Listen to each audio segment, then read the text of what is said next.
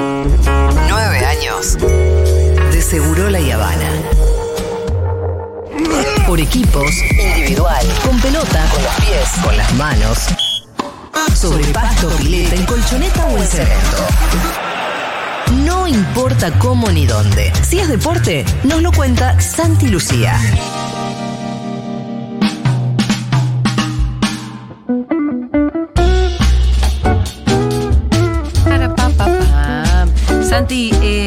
Soy una orgullo- orgullosísima hincha de Racing por estos días. Qué bien, Julita, que Volví. volviste a esa causa. Qué bien que volviste a esa causa que tiene tantas oscilaciones en su carrera. Yo voy y vengo, depende de la suerte. Pero, pero está muy bien, y vamos a empezar por ahí, Julia, hablando en parte de lo que pasó en la Sí. décima fecha del fútbol masculino, porque hay ahí algunos tópicos importantes y hay un gran tema de discusión. Pero antes, eh, por lo menos una mirada de lo que está pasando con el equipo que, que más atención ha generado, sin dudas, en, este, en esta Copa de la Liga, que es Racing, fundamentalmente por, por el factor eh, inesperado de lo que está sucediendo con Racing. Cuando hablo del factor inesperado es porque hace dos meses y medio estaba la continuidad de Fernando Gago puesta sobre la mesa para saber si seguía o no siendo el técnico de Racing, porque el comienzo del ciclo no había sido para nada bueno y lo que él acarreaba como entrenador en relación a los resultados que, habían que había conseguido tampoco eran demasiado buenos, por eso él había salido de Aldo Civi de Mar del Plata.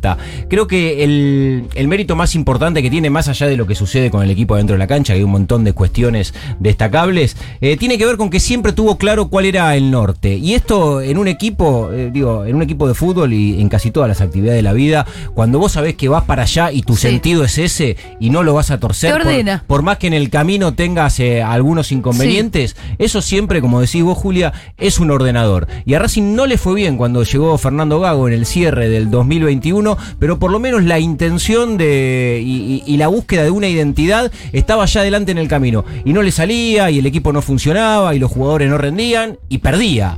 Y sin embargo se sostuvo. Es cierto que tuvo una reacción en el momento en el que ya estaba en la cornisa más cerca de caerse que de seguir Contra caminando. Argentino Junior, ¿no? El partido con Argentino Argentino Junior. le gana 3 a 0. Había, la fecha anterior había jugado muy bien con Defensa y Justicia. Empató 2 a 2 en Varela, la segunda fecha del campeonato. Después le gana con muchísimos argumentos, con un muy buen rendimiento. 3 a 0 Argentino Juniors.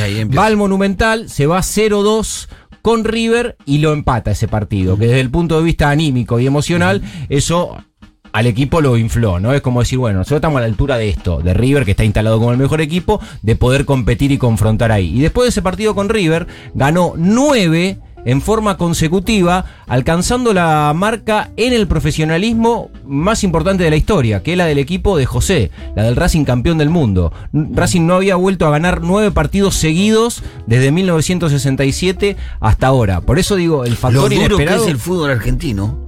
Tremendo. eh, a pesar de lo que dicen todos, los duros que para No, que tantos años un equipo. Y porque mirá los años que pasó para que Racing pueda ganar nueve partidos seguidos. Claro. Que no, es- no es una locura ganar nueve partidos seguidos para un equipo grande. No, y un equipo que, que- que en ese periodo fue campeón. Ah, varias también, veces, pero sí. es duro el equipo, el, el fútbol argentino es durísimo. Sí, así que sentite orgullosa, Julia, Sí. porque la verdad que hay, que hay motivos. Y también sucede con los equipos que están en estado de gracia. A Racing le pasan varias cosas, que no juega Enzo Copetti, que es el nuevo titular, juega Correa, que es el suplente. goles. Y cualquiera de los dos que ponga, hace goles. Fabricio Domínguez lo pone como alternativa y termina siendo la figura. Se, se dan esas rachas favorables. El arquero que había sido el mejor de Racing en el 2021, Gabriel Arias, se rompe los ligamentos, entra un pibe del club como Chila Gómez y termina con un rendimiento descomunal cerrando el arco. Pero creo que tiene que ver un poco con lo que dijiste al principio. Me parece que las ideas claras. Vos, de que Sí, claro. si bien no le fue bien en Aldo Civi a Gago, eh, vos tenías una. sa- Sabías, sabías a qué quería jugar Gago. Exacto. Cuando viene a Racing siguió con la misma idea. Yo creo que la misma idea te da a vos una arquitectura de equipo que después te sostiene cuando alguno se te cae o cuando tenés que hacer un cambio, ¿no? Sí, hay una pregunta que es una verdad de perogrullo y un lugar común, pero es cierto y todos los equipos deben poder responderla, sin embargo no todos los hacen y por ahí el, el ejemplo más explícito hoy es Boca. Eh, y, y es una pregunta que, sue- que suena sonsa, es, bueno, ¿a qué jugamos? A nada, nada. pie con bola. ¿A qué jugamos? Ah, bueno, nada. pero eso, digo, eh, eso tiene que quedar claro después de ver a- al equipo varios partidos, ¿no? Porque te tienen que dar respuesta, vos tenés que entender cuál es la intención de ese equipo. Eh, y muchas veces con equipos súper profesionales del, del más alto del rendimiento del país, como con Boca, a veces no sabe cómo responderla. Y nos pasa lo que vemos muchísimo partido de Boca, casi todos. Y a veces no, no terminás de entender cuál es la Eso intención. eh, es el DT. Siempre. Sí, claro. Sí, sí, fundamental. Y sí, es el que Sí, marca claro. lo que decíamos, ah, el que marca eh, el norte desde el punto de ¿Y vista de la identidad de juego. Eh, Bataglia, Sebastián Bataglia, uno de los jugadores que más ganó, el más ganado, el jugador más ganado de la historia de Boca. El que más copa ganó. ¿Y en algún momento hubo ganó. mejor equipo de Bataglia? O... No, tuvo partidos que jugó un poco mejor, en- por lapsos. Sí. Creo que el partido contra Estudiantes fue el mejor partido que tuvo Boca. en- Sí, y la gran posibilidad que di- desperdició Boca, digo, en términos de poder haber orientado el barco con, con cierta seguridad y después de ganar el clásico contra River en el Monumental. Porque eso te daba la, la espalda Claro. como para poder acomodarte. Desde el punto de vista emocional también. Un equipo que viene con, con muchas dudas, este, no teniendo claro para dónde iba. Digo, después de esa victoria se pudo haber ordenado y casi que. Salvo el otro día con el equipo boliviano, le, no pudo volver a ganar. después No, de y no, y no, no pudo volver a jugar bien, que es lo más, lo más complejo. Me parece que ahí, ahí tiene varios problemas, me parece, no define una, una, una forma de juego, tampoco el estado físico de los jugadores parece rendirle. Y después tuvo algunas cuestiones, tiene todos los centrales lesionados y es un problema. Sí, eso por supuesto. Es un problema. ¿Sabes que en esta décima fecha, Julia, se volvió a discutir muchísimo? Es el gran tema polémico vinculado al fútbol del lunes, después de la fecha, que tiene que ver con los arbitrajes. Eh, seguramente en distintos graph se van a encontrar con que otra vez la polémica del VAR. Este, y en realidad eso habría que reformularlo ya del punto del partida. La polémica no es el VAR. La polémica tiene que ver con la aplicación del reglamento y puntualmente en esta fecha y de las jugadas que se están discutiendo. Digo, el VAR te muestra algo. Sucede que en esta fecha se dieron dos jugadas, uno en el partido Boca y otro Boca Lanús y en el otro Banfield River, que justo involucra a los dos equipos más populares, entonces se generó muchísimo ruido, inclusive más del que habitualmente hay con el VAR. ¿Y por qué digo la aplicación del reglamento? Porque tiene que ver con, con una situación que aún no está del todo resuelta, que es cuando la pelota termina pegando en la mano de los futbolistas. Y en el partido de Boca Lanús sucedió en una jugada donde correctamente no le Para mí no es penal. no le sancionaron penal a favor de Boca y en Banfield River hubo otra acción que no Que es menos penal que no ese. es análoga, pero que de ninguna manera, de hecho, y ahora lo vamos a escuchar, el director de arbitraje, Federico eh, Beligoy, dijo que ninguno de los dos es penal. Para que desde la dirección de árbitros salgan a decir que un fallo no fue correcto es porque evidentemente muy, muy, muy- reviste en una de una gravedad importante. Sí, porque el partido de River cambia con ese penal. absolutamente. Banfield venía jugando mucho mejor, ganando 1 a 0 cómodo. Ese penal le dio vuelta al partido prácticamente. La mano fue de Franco Quinteros cuando intenta cabecear, la pelota le termina rebotando Le en el rosa, brazo. le rosa. Sí, ni siquiera sí. le toca es un roce, Es- que ni mueve la, la- El que jugó al fútbol sabe que eso no es penal. Lo llaman al árbitro que era Echavarría, va a mirar el bar. Ya cuando al árbitro lo llaman para que vaya a ver la pantallita, quiere decir que Lo de arriba la vieron cuatro o cinco veces. Claro. Al tipo, evidentemente, como dice el Pitu, eh, lo están condicionando. Le dicen, vení a ver porque hay un posible penal. Y ya cuando van, saben que se van a encontrar con algo que de arriba vieron, o que de seis vieron en realidad, no de arriba. Cuando vos decís arriba, eso te iba a preguntar, ¿hay una relación jerárquica? ¿Son los jefes del árbitro? No, el La que verdad que la decide última vez es yo te preguntaba árbitro. algo parecido, Sí. te decía, cuando te llaman, el chabón tiene que ir a verlo sí o sí, vos me dijiste sí. Sí. Pero toma la decisión que quiere. Él toma el, sí, pero hay una presión, Pero evidentemente. ya, claro, ese, lo que te juegas el contexto. Es lo que vos cancha. viste contra tres árbitros que lo vieron por lo menos cinco veces en cuatro tomas distintas. Entonces vos decís, bueno, loco, si me llaman, algo Claro, habrá algo sucedido con esta historia. Bueno, Echavarría fue, terminó sancionando un penal que él en primera instancia no había dado y creo que el punto lo da Marcelo Gallardo después del partido. Lo mismo, eh, escuchen a Gallardo para que un entrenador diga lo que dijo Gallardo porque evidentemente le dieron algo que no correspondía. A ver. no, no es una mano sancionable eh, y bueno, eh, nos equivocamos. Es cobrable, sí, es no cobrable, también es no cobrable. Es muy difícil, es muy difícil, pero sí es, es complejo, ¿no? Porque no todas las manos son penal. Eh, el reglamento dice que, bueno, también está medio confuso ahí y si no hay un criterio unificado va a ser muy difícil porque siempre van a generar este tipo de polémica. Y tiene que ver con eso, no hay un criterio unificado. Uno cuando, cuando, cuando va al reglamento, y, y la verdad que también eh, el reglamento no tiene una, una claridad absoluta en relación a este tipo de acciones, por eso termina eh, primando el criterio de quien se enfrenta a la jugada. Sí, igual el reglamento no puede serte explícito en todo. Hay una parte que es la interpretación del juez que siempre va a estar, ¿no? No hay reglamento que te pueda relatar cada situación No, que claro. va a en la cancha. Y yo vuelvo a insistir, alguien que haya jugado en la, en la canchita del barrio, en, en- en un potrerito en el barrio, en la plaza, la pelota, sabe que eso no es penal. Será infracción cuando un futbolista toque el balón con su mano o brazo cuando ha agrandado su cuerpo de forma no natural. Cuando ha agrandado su cuerpo de forma no natural, lo que uno puede tener en su cabeza 125 mil Claro, hipótesis de agrandar su cuerpo. ¿Qué es lo natural y qué no es lo natural? Esa es la gran Claro, pregunta. Y después sigue el reglamento. Se considera que un jugador ha agrandado su cuerpo de forma antinatural cuando la posición de su mano o brazo no es consecuencia o puede justificarse por su movimiento corporal para esta situación específica. Al tener mano o brazo en dicha posición, el jugador corre el riesgo de que su mano o brazo sea golpeado por la pelota. Bueno, por eso últimamente se vienen sancionando los penales donde evidentemente no hay ningún tipo de intención de jugar con la, la pelota con la mano y esta consideración de lo que es o no una posición natural o antinatural, que en realidad en la mayoría de las posibilidades de las posiciones eh, son naturales. Digo, para saltar nadie salta, Nadie salta con las en manitos un así. córner con la manito pegada. Claro. Sí, este tipo de acciones eh, eh, lo hicieron para impedir que cuando un defensor va a cerrar, por ahí se va a tirar un centro, que vaya con las manos abiertas, si antes no lo sancionaban, bueno, para que tengan cierto tipo de precaución en ese tipo de, de acciones. De tampoco andar así revoleando los brazos así. Pero Claro. claro. Para sacar pelotas. Absolutamente. Y como ahora sucedió con la jugada que, como decíamos, ¿no? Que el centro de, de Fabra le pega en la mano de González de Lanús, que encima está dado vuelta. Y a Boca, de manera correcta, no le dieron el penal. Y el partido posterior fue el de River y le dan un penal inexistente. Bueno, generó esto, que, que Federico Beligoy tenga que salir a decir, Sí, no, en realidad ninguno de los dos fueron penales. Pero bueno, también es cierto que hasta acá fue la tercera fecha. Y no que hubo se jugó grandes con- polémicas. No, y creo que este es el, el quilombito más grande que tiene el arbitraje y sale el titular. Sí, de- la, la, la joda es que te pasa una jugada similar en los dos equipos más grandes del país y la resolución es distinta. Entonces se genera una polémica porque están todos los boteros puteando por ese penal como si, como si eso hubiera cambiado la realidad de Boca. digo. Sí, que son aproximadamente, hoy lo decía Federico Beligoy, casi 400 decisiones que se tomaron eh, utilizando la tecnología y el VAR,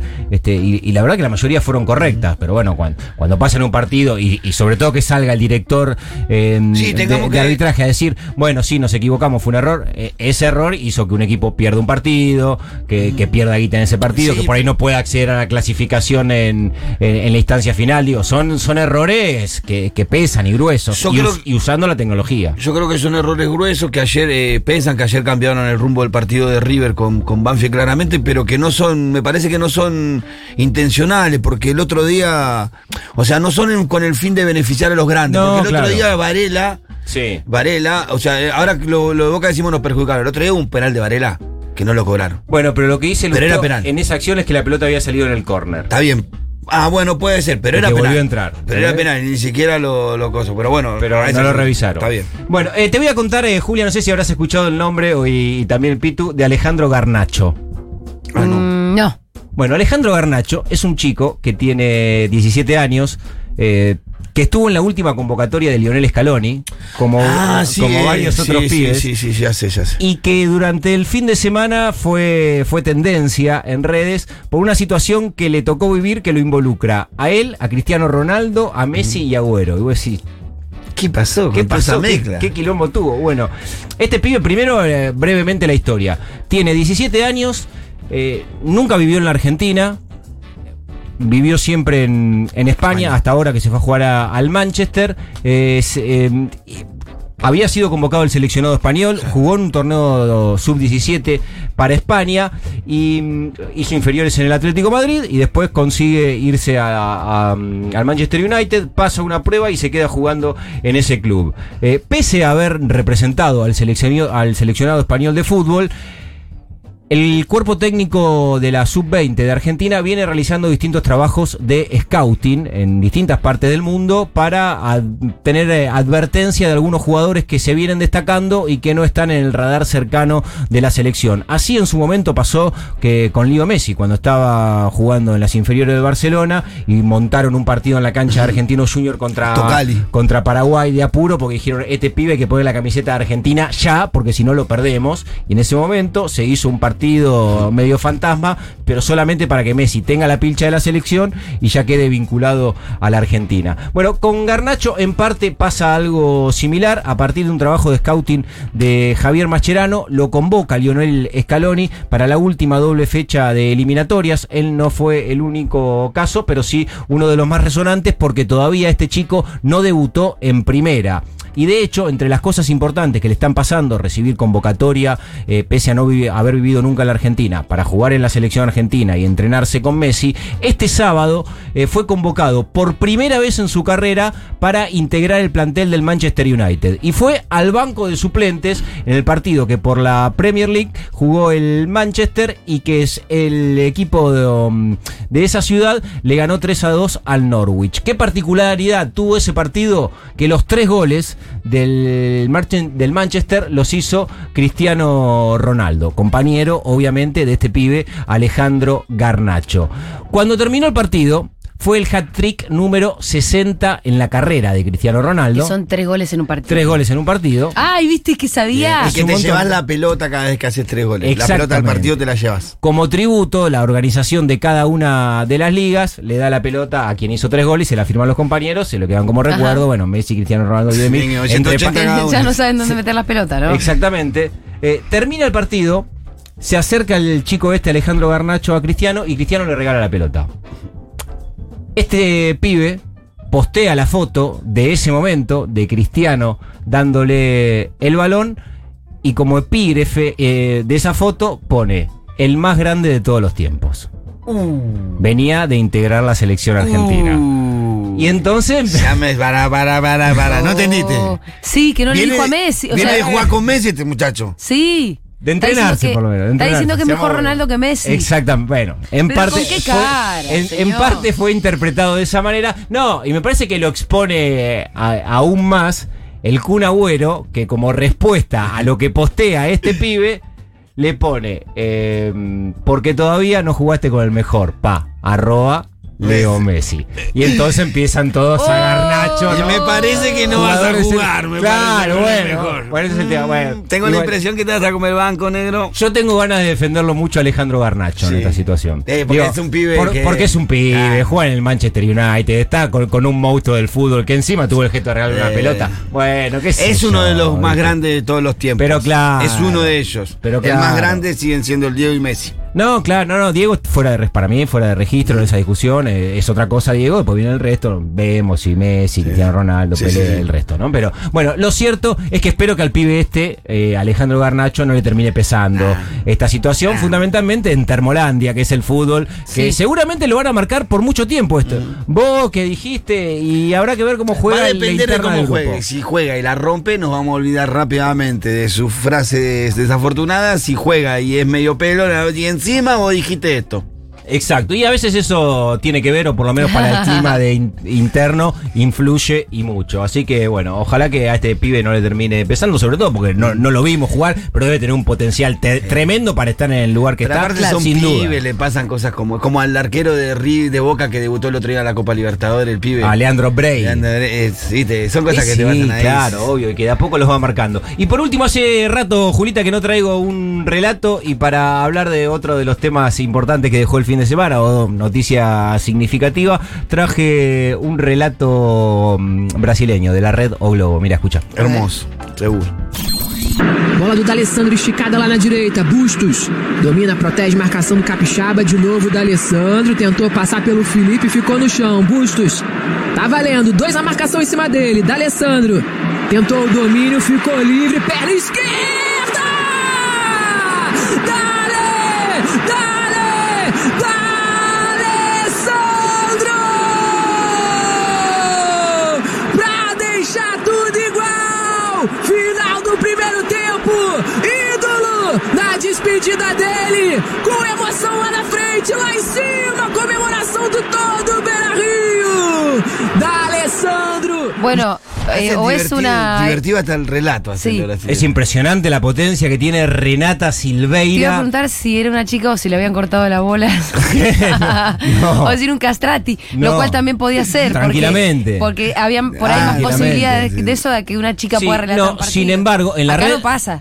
El fútbol masculino no. El, el otro día Acá relató pasó, Lo- sí, Lola sí. del Carril, Sí, relató sí, sí, sí. Huracán, ¿Ah, sí? Central Sí, sí. Córdoba, Está de pasando. Santiago Empieza a ver, sí, cada vez más Uno, uno, una vez. comentaristas. Sí, que relata- ya relatoras es más difícil. La que era la, la que era Leona que trabaja en ESPN, que me llama, eh, también estuvo relatando algún que otro partido. Sí, hace Mechi- tiempo. Mechi- Margalot viene, viene relatando Liga Internacional. Está Lola del Carril en ESPN y en la televisión pública relató un partido del masculino. Pero en Brasil está instalada Renata Silveira y quería traer el relato de ella en la Red o Globo. Aparte, con lo que Claro. significa el fútbol Claro, en claro. Brasil. Digo, fue un partido De de primera. estaba. No, es el partido despedida de Alessandro. O sea, también en, Claro. en- en términos de jerarquía, le dan uno de, de- de los partidos más destacados que tuvo la segunda fecha del Brasileirao, que además marcó el final en la carrera de Andrés de Alessandro. Gran jugador. Eh, eso es lo que estaba relatando recién Renata Silveira, eh, un, un ícono, un símbolo en Porto Alegre. Yo tuve la, la suerte de estar en esa ciudad y decís de Alessandro y los hinchas del Inter, pero son, es una veneración Sí, sí. eh, permanente. eh. Hay un amor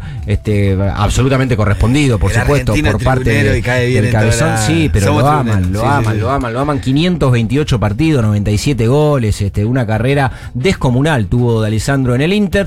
eh, 41 años, ayer jugó su último partido, probablemente se quede viviendo en Porto Alegre y trabajando en, en Internacional de esa ciudad. Tiene la propuesta para continuar en ese lugar, pero bueno, lo cierto es que en el último partido y en el marco también de la competencia oficial pudo hacer un gol y lo relató Renata, que es un valor agregado que se llevará al cabezón. Sí, y además qué lindo suena también el portugués. Sí, sí, no, ellos le ponen, eh, le ponen alegría a Sí, todo. A todo. espectacular. Santi Lucía, muchas gracias, señor.